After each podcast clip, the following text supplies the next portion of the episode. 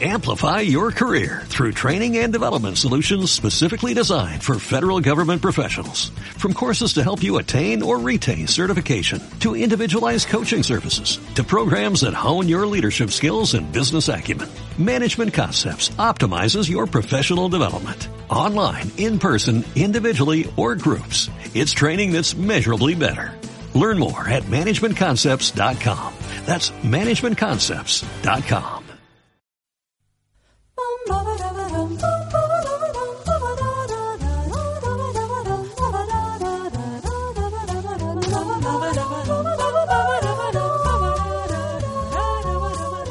Hola, soy Noel Ceballos Y yo soy el hematocrítico. y esto es Los Hermanos Podcast.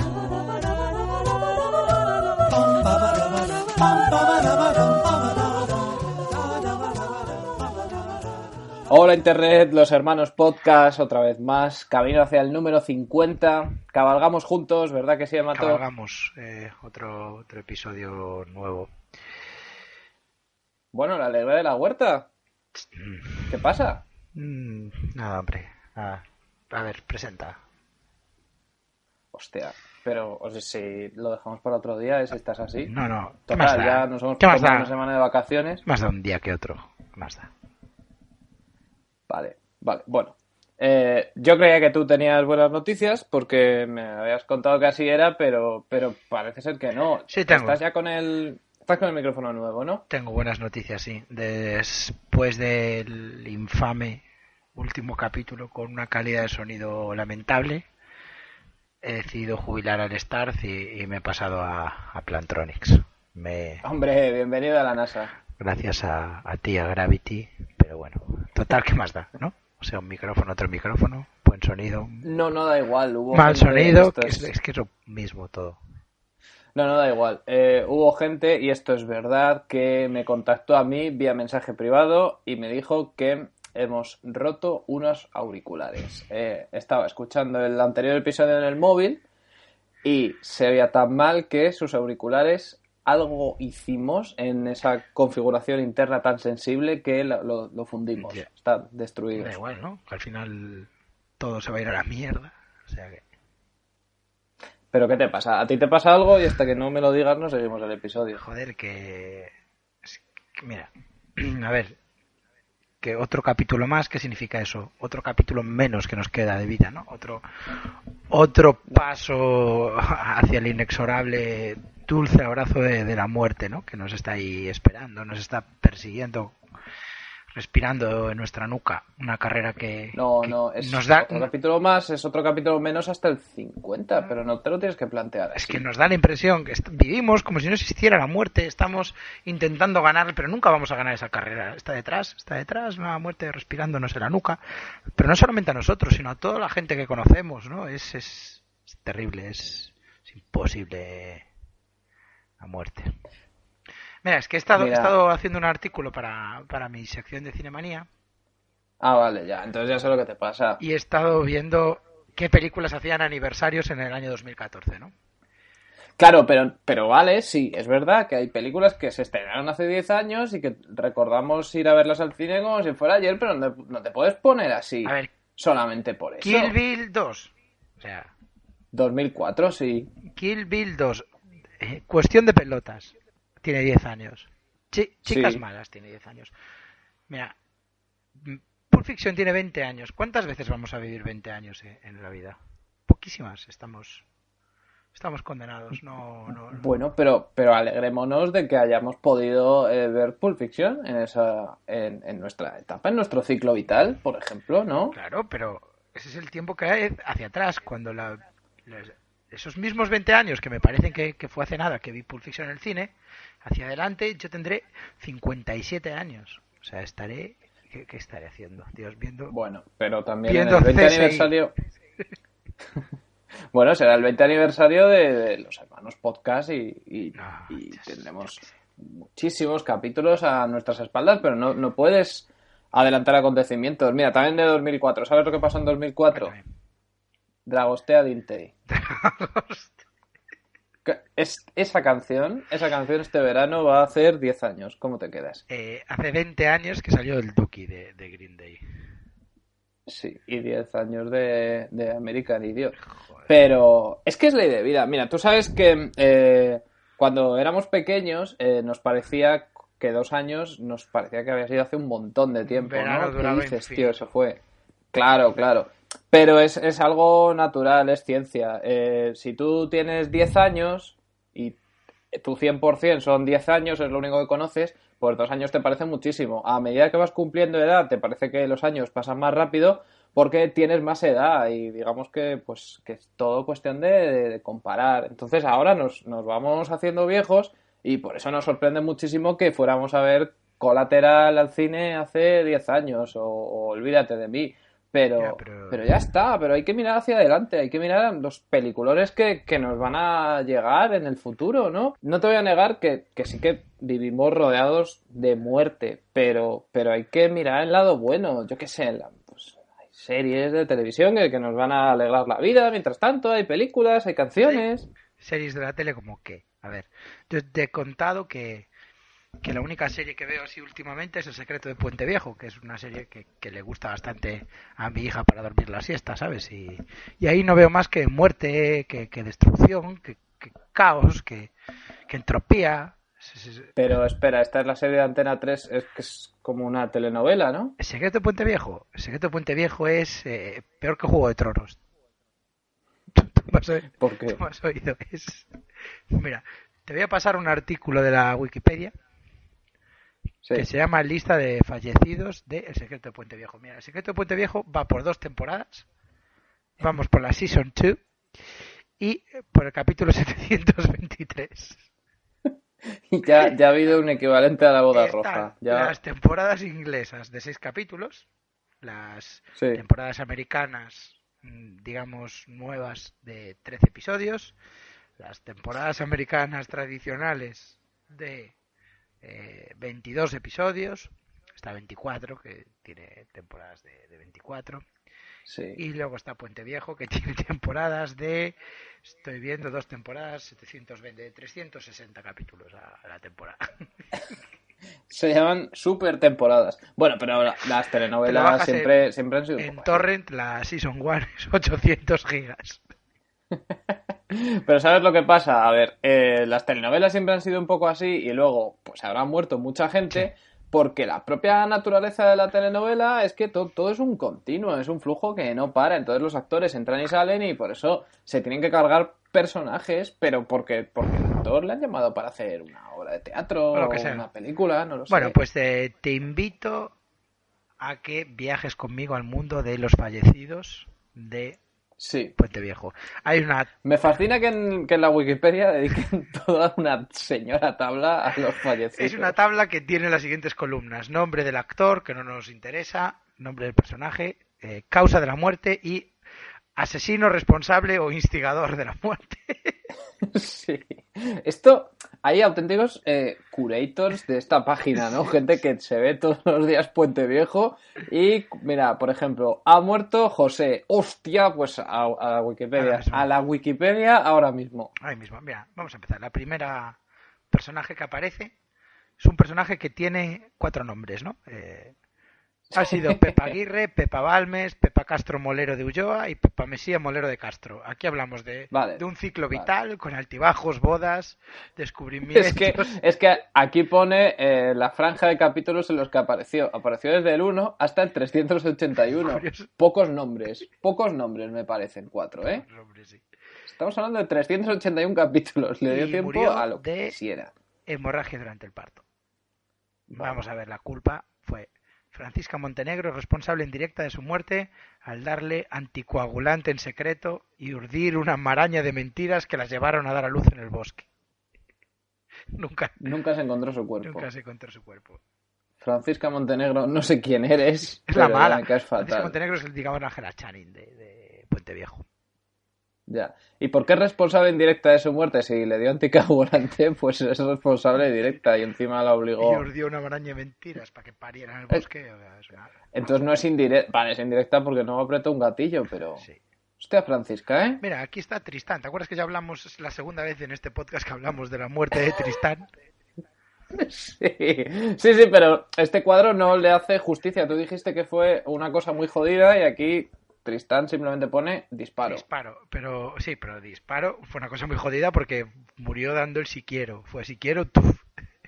Exactamente, por eso digo que, que vaya, vaya mierda de cuadro. Y además no pone notas. Le mató una Jacinta. conmoción en, en internet. Le mató Jacinta Ramos y mira cuántos capítulos aguantó Tristán, curiosamente. ¿eh?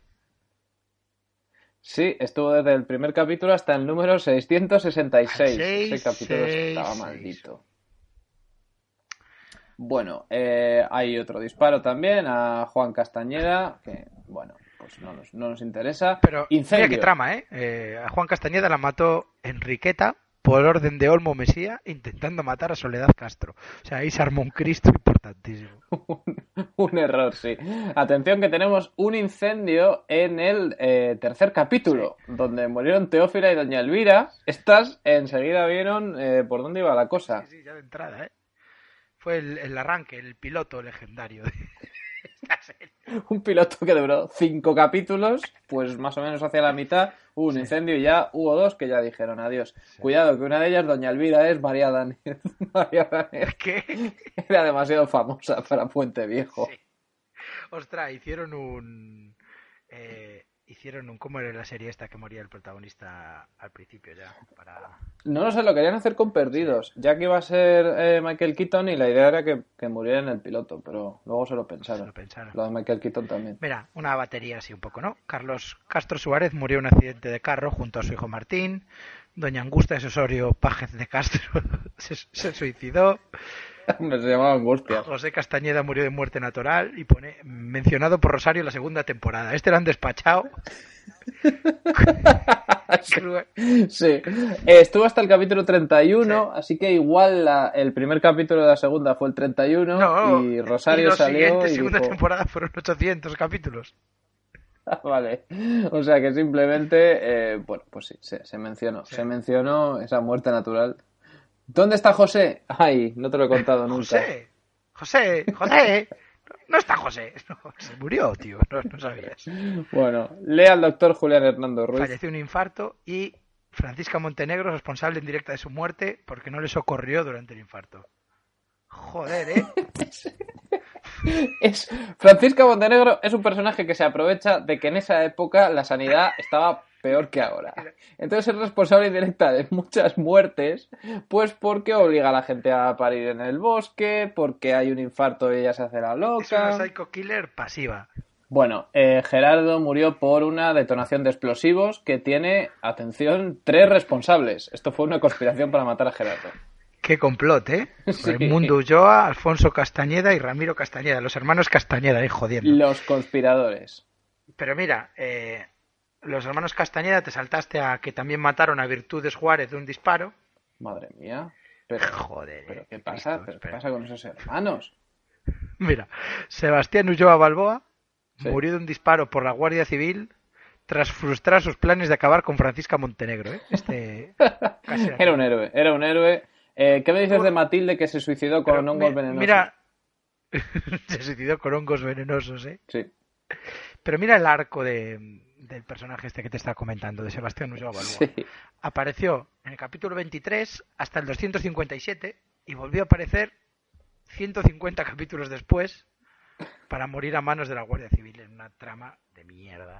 Mira, hablando de arcos, te voy a leer uno eh, que es eh, increíble. Efren Castro murió apuñalado, que le apuñaló un, un malhechor tras salvar Efren a un niño. Me gusta Me esta, construcción es rara en la Wikipedia, ¿eh? Tras salvar Efren a un niño. Eh, normalmente los que escriben la Wikipedia son veinteañeros. Menos Sí. en el caso del secreto de Puente Viejo, que hay unas frases que eh, me indican que esto es un catedrático jubilado. Mira, eh, el inmortable, el inmortal personaje Paquito murió de un disparo a manos de Manuel Mateos. Pero ¿cuántos muertos llevamos ya en esta serie? ¿Y cuántos Pacos hay? Porque estoy viendo que Manuel Mateos murió apuñalado por Paco el portugués. ¿Es Paquito o no? Joder. No, porque Manuel Mateos mató a Paquito, no, no le pudo matar Paquito a su vez. O sea, Manuel Mat...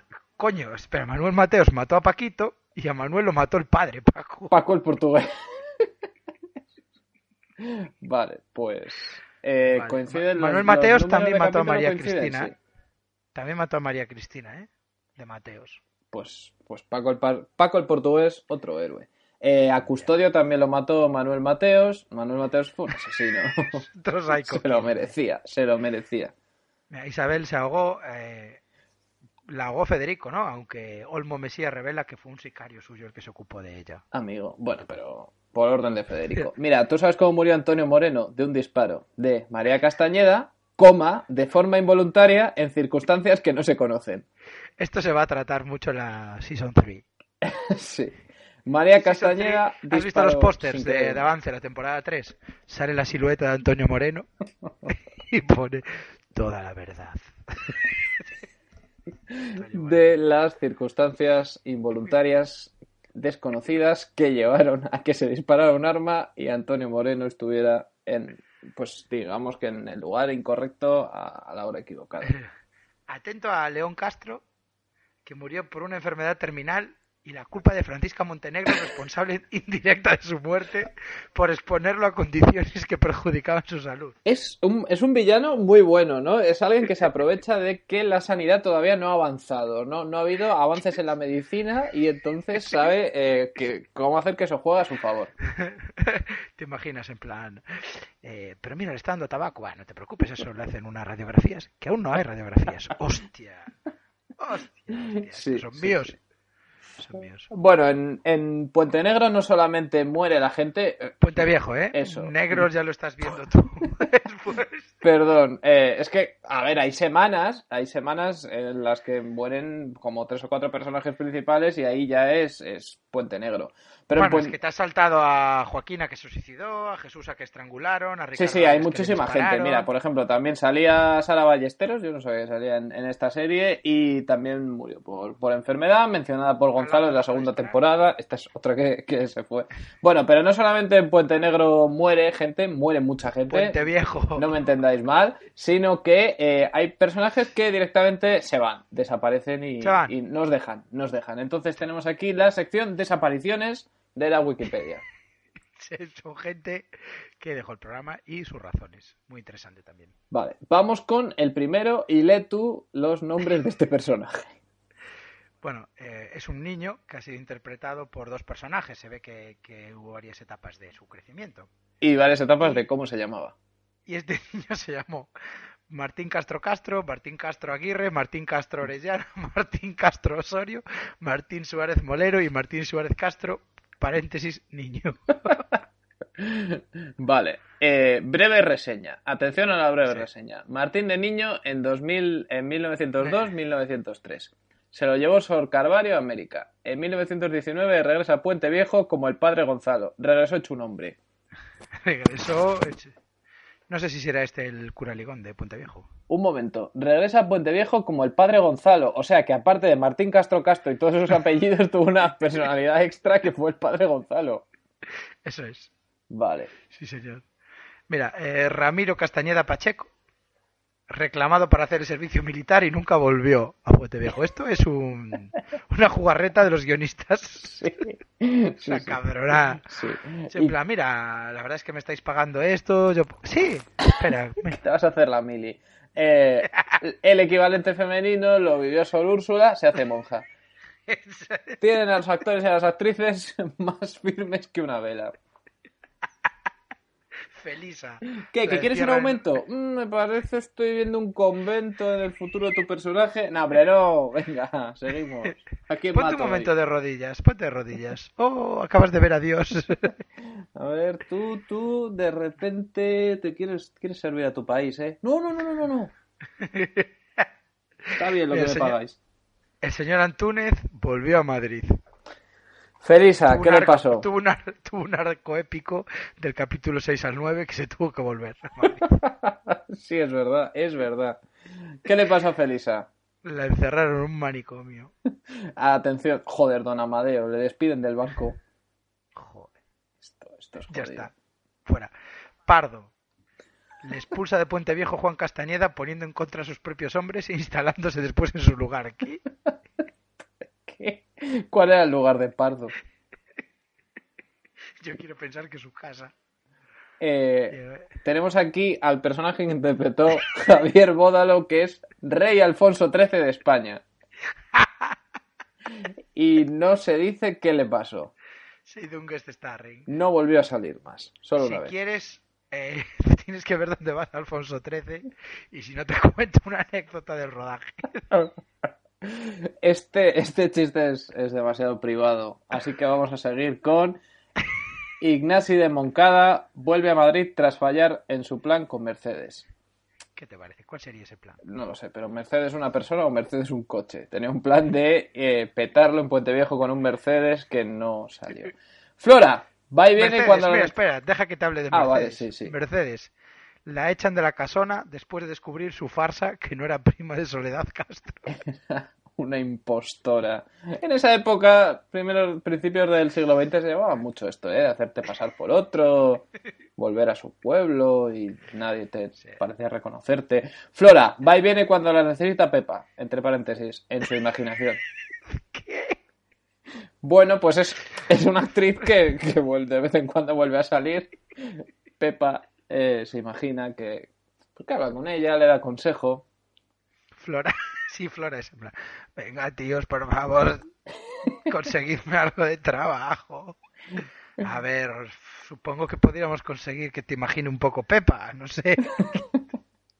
Sí, eso, que me imagine Pepa, tíos. Mira, durante los episodios del 93 al 122, Sí. hubo un personaje, que es Doña Eloísa, que lo petó. Sí.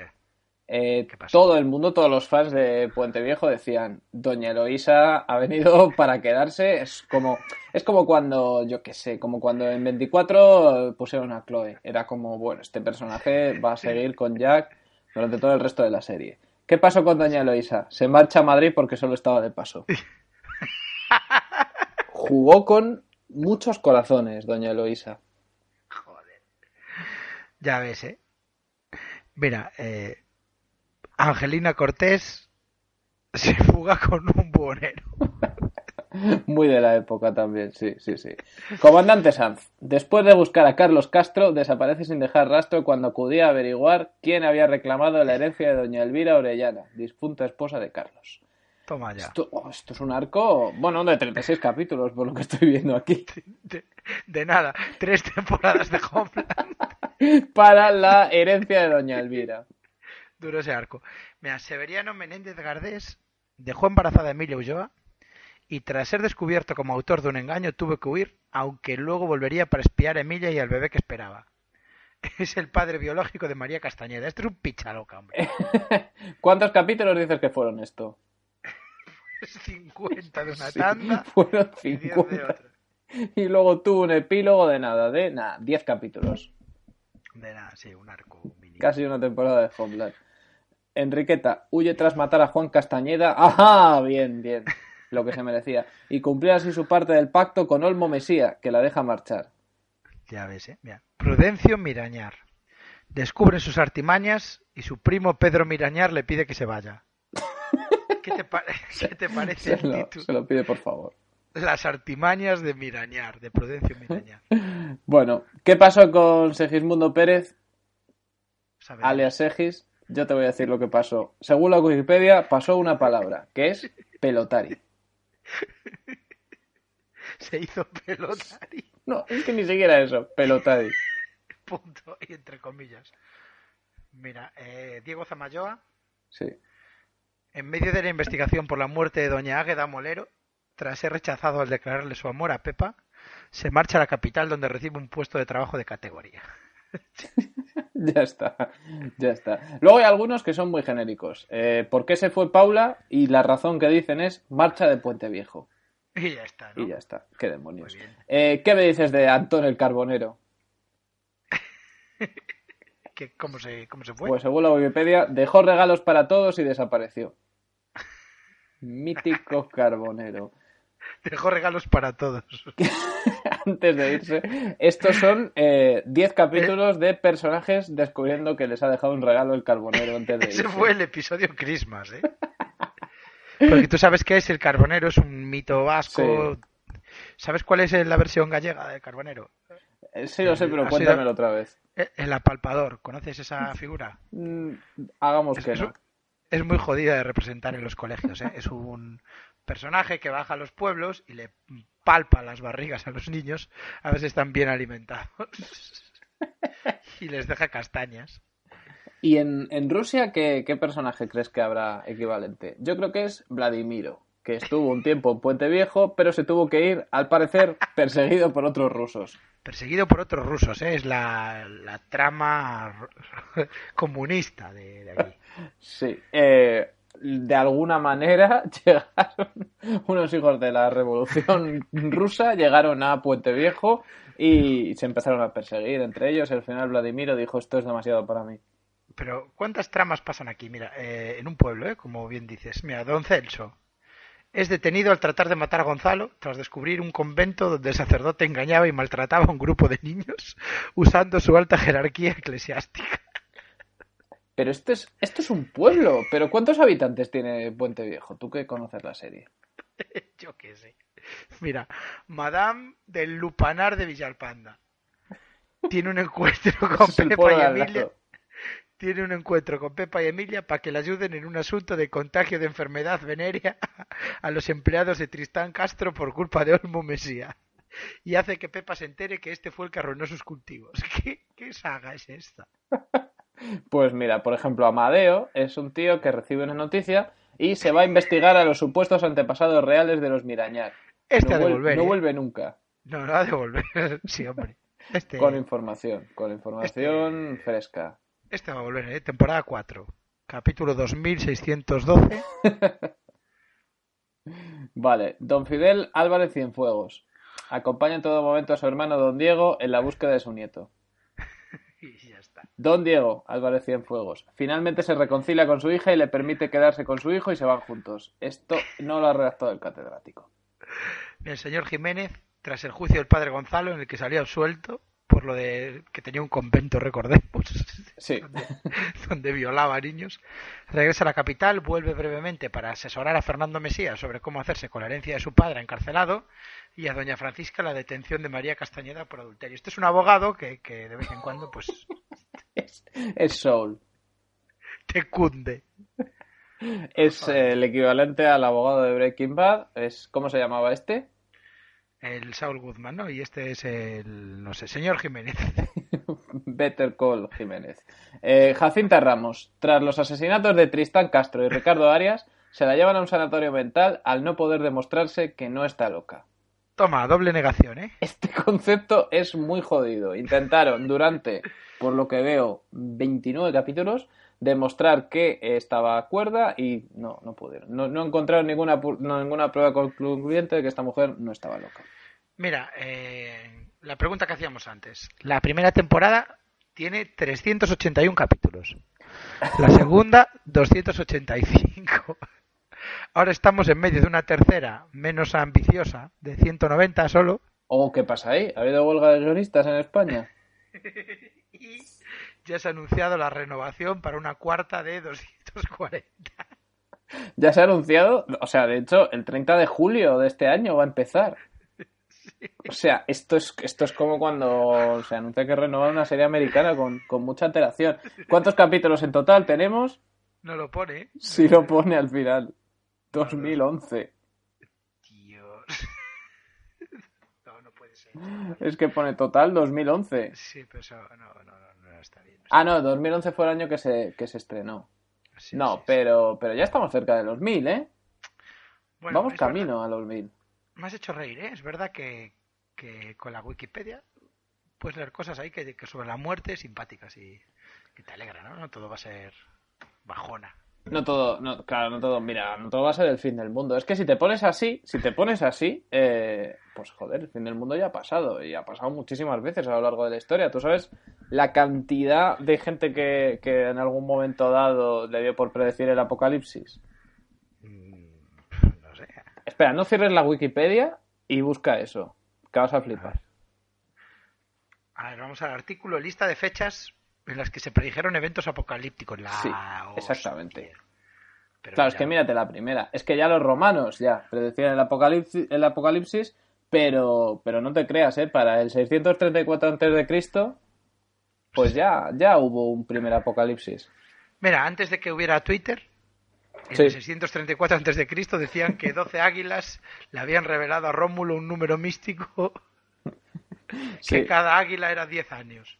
Sí, sí, sí. Eh, bueno, esto dice que, a ver, eh, eh, muchos, algunos romanos interpretaron ese mito como que cada águila representaba 10 años de, de Roma, pero bueno, se descubrió que era mentira, pues fueron como, como el Paco Rabán, ¿no? De la época, ¿tú te acuerdas cuando Paco Rabán dijo que el, que el mundo iba a acabar en el Sí. 99? Fue porque se iba a caer la estación Mir. Este, esta Eso predicción sí. apocalíptica fue jodida porque fue muy concreta, ¿eh? No fue, pues, un rayo cósmico, no, no, la estación Mir. Y eso es que es verdad que podía caerse. Mira, eh, fíjate que, que ya estaban solamente en el año 500, ya estaban hablando de la segunda llegada de Cristo, ¿no? Sí, Entonces hay tres tíos eh, que se llaman Hipólito de Roma, Sextus Julius Africanus y Irenaeus, que predijeron que Cristo volvería en el año 500 basándose en las dimensiones del arca de Noé. pero ¿qué tiene que ver? Bueno, bueno, pues es, es un cálculo como cualquier otro, ¿no? ¿Cuánto mide el arca de Noé? Up, va, va a volver, va a volver Cristo.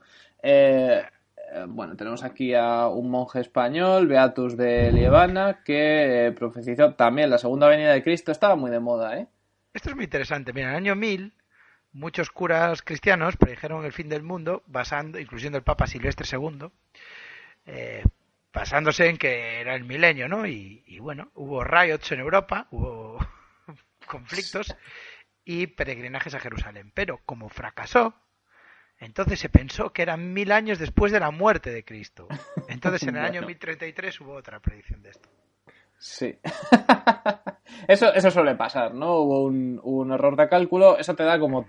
Te consigues comprar ahí 33 años de, de ventaja, pero al final te pillan.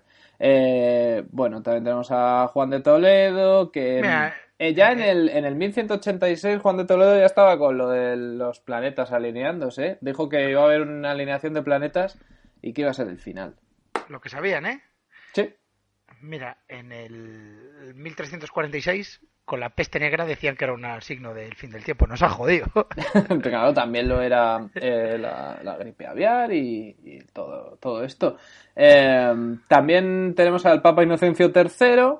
En el año 1284 predijo que el mundo se iba a acabar exactamente 666 años después de, eh, del lanzamiento del Islam. O sea que ahí ya muy estaban... incorrecto. Ahí ya Tío, estaban muy incorrecto.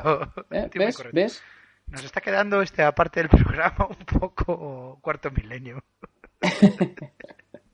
No menciones, no menciones a, a ese difamador. Bueno, Mira, eh, Cristóbal ah, Colón calculó que el mundo acababa en 1658, ¿eh? Colón, de, de Colombia. Cristóbal Colón, pero, ¿qué- pero ¿qué le dio ver en este entierro a Colón? sí.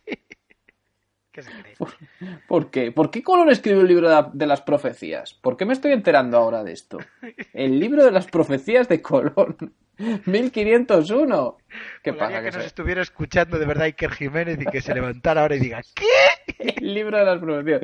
1501, digamos que ahí Colón ya estaba jubilado y como todos los jubilados, pues se aburría. Entonces escribió un libro de profecías. No podía editar la Wikipedia de Puente Viejo, pero sí, eh, pues, pues eso, podía sentarse a escribir eh, profecías, porque bueno, ya, ya digamos que se, se lo había ganado.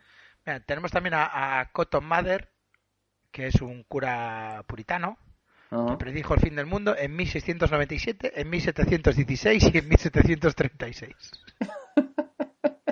Bueno, ensayo-error, pero fu- fueron muchos ensayos y también muchos errores. Eh, es que, es que hay, muchísimos aquí. Hay un tío que se llamaba Christopher Love. Era, era un cura presbiteriano que predijo la destrucción del mundo por un terremoto en el 1805. Eh, después de ese terremoto las cosas mejorarían. Habría una edad de eh, paz infinita en la que Dios sería conocido por todos nosotros. No pasó ni lo bueno ni lo malo. Así que bueno, nos, nos quedamos como estábamos. Nada. Mira, los testigos de Jehová anunciaron el fin del mundo para 1941. Muy Bueno. bien, hombre. Muy rico. Y decidieron quedarse ahí en el sentido de la moda. Sí. Eh, O sea, no era el fin del mundo, era el fin de, de- del look. el fin de Luca. el fin de eh, volver a leer la revista Vogue en busca de ideas. Eh, vale, eh, vamos con la primera profecía colectiva. La primera profecía que la Wikipedia cita como de varios, además duró varios años, fue de 1853 al 56.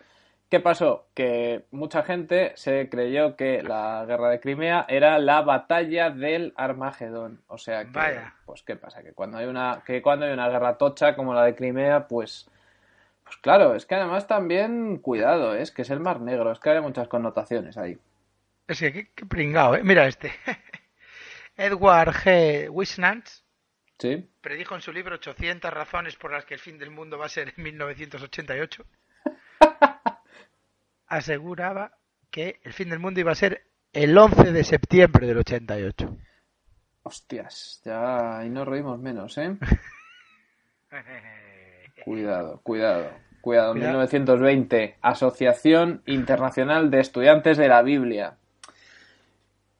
No, nada, nada bueno podía salir de ahí. Eh, bueno, Eh, lo los- predijeron solamente dos años antes, en el 18. eh, estos se lo jugaron todo, se lo jugaron toda una carta Sí. y dijeron que dentro de dos años todo esto se No está bien jugársela todo, ¿eh? Mira, los testigos de Jehová, por ejemplo, se la volvieron a jugar en 1984.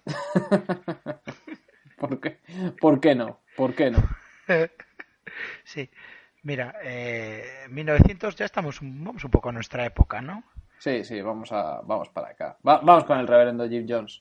El reverendo Jeff Jones, cuéntame. Bueno, pues eh, ya sabemos lo que pasaba. El reverendo Jim Jones creyó que en el año eh, 1967 iba a haber un holocausto nuclear. ¿Y qué pasó? Pues, pues decidió que, que la gente de su, de su congregación se tenía que ir un poco antes. Y este fue el que les dio de beber eh, Kool-Aid con... Sí, ¿no? Este fue el del Kool-Aid con, con veneno. Es el del Hellbop, ¿no? Sí, sí. Es un, es un tío que desde aquí yo quiero fomentar un poco su estudio. De hecho, en, en Sitges vi una peli que está basada en, en todo esto de Jim Jones que se llama The Sacrament y que, que recomiendo. Es una película financiada por la revista Vice. Y que todavía tienen su, su web funcionando. Sí, es verdad, es verdad. Uno que no llegó a hacer una web, pero que ojalá fue eh, Charles Manson, que solamente dos años después de Jim Jones, Estados Unidos estaba muy jodida en esa época. Este fue el fin del, del sueño hippie y bueno, ya sabemos lo que hizo eh, Charles Manson, pero no sabemos por qué lo hizo, por qué se cometieron los asesinatos de Sharon Tate y del matrimonio Sí. de Bianca. Pues porque iba a haber una guerra de negros contra blancos Joder. esa guerra de negros contra blancos, Charles Manson eh, estaba totalmente seguro de que iba a ser el fin del mundo y de alguna manera, eh, pues a través de estos asesinatos quería precipitarla porque él no huía de esa guerra, él quería que pasara cuanto antes. que había que ir pasándolo, ¿no? Como la gripe. Exactamente. Cuando la sí. cojas mejor. En el 75 hubo dos.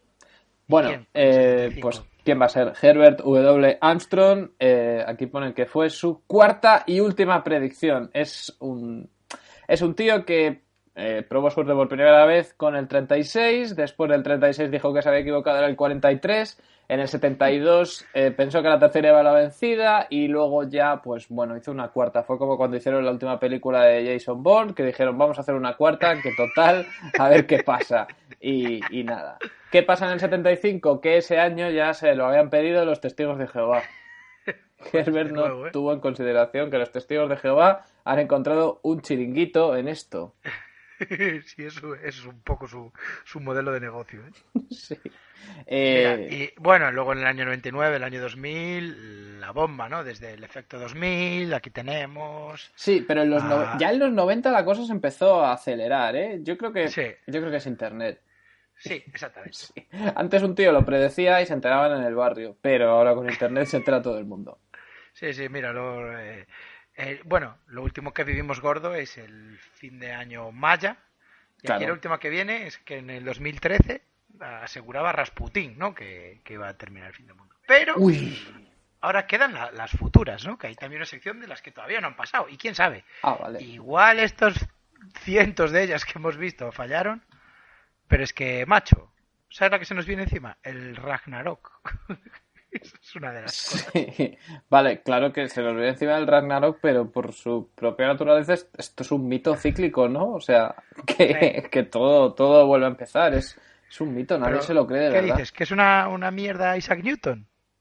Yo nunca he dicho Isaac- que Isaac Newton una. Hombre, lo acabas de decir ahora con otras palabras, pero. Eh, Isaac Newton dice, con su estudio de la Biblia, dice que el mundo acaba en el 2060. A ver, ¿qué nos ha dado Isaac Newton? O sea, ¿en qué ha acertado Isaac Newton? En, En en nada. muy pocas cosas.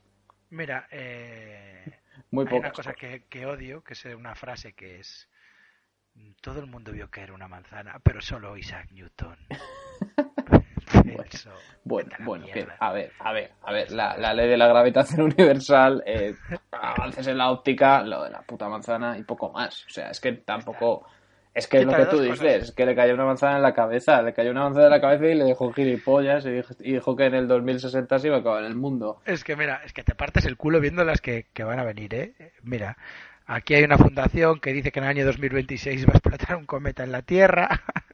bueno, ¿y qué más? mira, y bueno, hay unas que ya, mira, esta es para dentro de 500 millones de años, tío. Sí, varios científicos, es ni siquiera, o sea, nadie da la cara. No, James Casting es esta, ¿eh? Ah, es verdad, sí. Mira, dice que dentro de 500 millones de años el nivel de dióxido de carbono de la atmósfera de la Tierra caerá y la Tierra será inhabi- inhabitable. Bueno, a ver, a ver, que James Casting, hombre, puede tener razón, ¿no? Hay como un proceso de entropía, de degeneración, pero, pero bueno, es que mira, debajo, por ejemplo, tienes 5 millones de años, ¿no? Varios científicos. Eh, será el final de la, la fase en la que se está desarrollando ahora mismo nuestro Sol. Después de eso se convertirá en un gigante rojo que em, puede haber dos opciones. O se va a comer la Tierra entera o, bueno, la va a destruir del todo. El Sol cada vez se va a volver más cálido durante todos estos millones de años y entonces eh, la vida en la Tierra se hará imposible porque hará demasiado calor. Pero devorado por el sol, o sea, toda nuestra civilización entera, todo Sí, nuestra historia, los edificios. sí, o sea, dejará de, de existir devorados. la Tierra porque se convertirá en un gigante rojo, entonces, bueno, no solamente la Tierra, sino parte del sistema solar. Pero espera un momento, entonces toda, todo, o sea, todo lo que somos, ¿no? Nuestra historia, nuestra todo. Sí, pero es parte de- Pero- del universo. Pero no nos lo podemos llevar, ¿no? Otro lado, aunque vayamos al espacio, la Tierra no, no nos la... Mm, O sea, la Tierra la, la- la va a engullir el sol. Pero es que es imposible ir al espacio porque primero la Tierra la va a engullir el Sol, pero es que antes de que ocurra eso eh, hará demasiado calor y, y antes de que eh, acabe, como si dijéramos, el planeta, también los seres humanos ya, ya no estaremos. eh, o sea, está- la Tierra será inhabitable. muertos, estaremos muertos y, y las ruinas engu- engullidas. ¿Tú sabes lo, lo que es el, el Big Rip? La teoría del, del gran desgarramiento, esto de la expansión eterna. No, nunca cuenta, cuéntame Pues- que eso. Espera, el gran desgarramiento, eso que es que podemos escaparnos, ¿no? Yéndonos de fuera de, de la sistema solar, quizá otra galaxia. No, esto tiene que ver con... Eh, agujeros negros. No, bueno, casi, tiene que ver con la energía oscura. Entonces, Sí.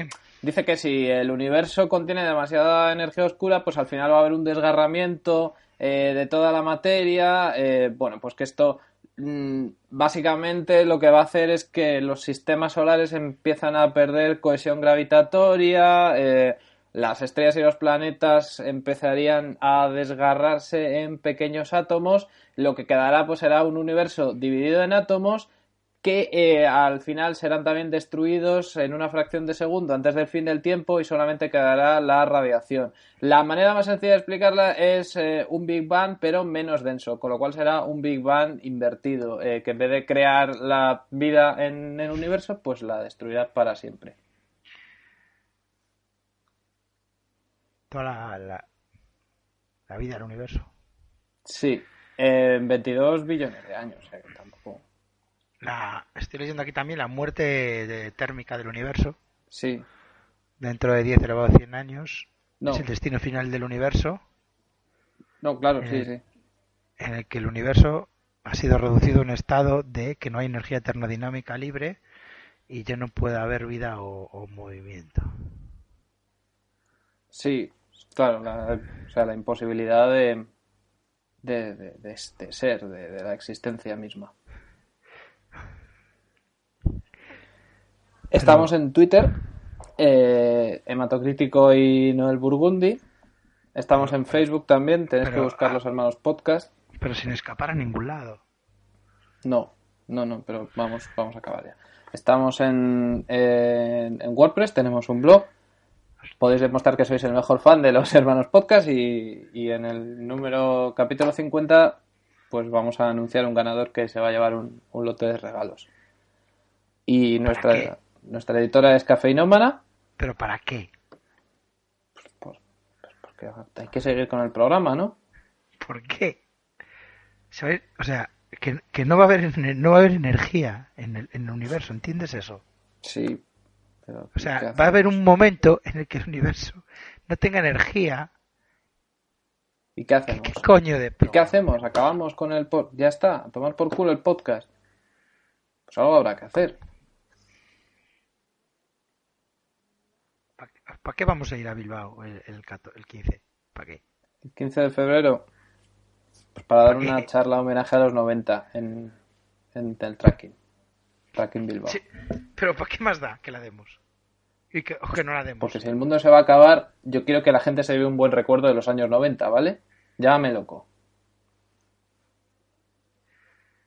Bueno, comentamos también Pesadilla en la cocina que se emite los lunes.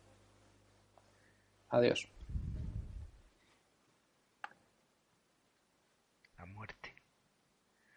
El dulce abrazo de la muerte. Amplify your career through training and development solutions specifically designed for federal government professionals. From courses to help you attain or retain certification, to individualized coaching services, to programs that hone your leadership skills and business acumen, Management Concepts optimizes your professional development. Online, in person, individually, or groups, it's training that's measurably better. Learn more at managementconcepts.com. That's managementconcepts.com.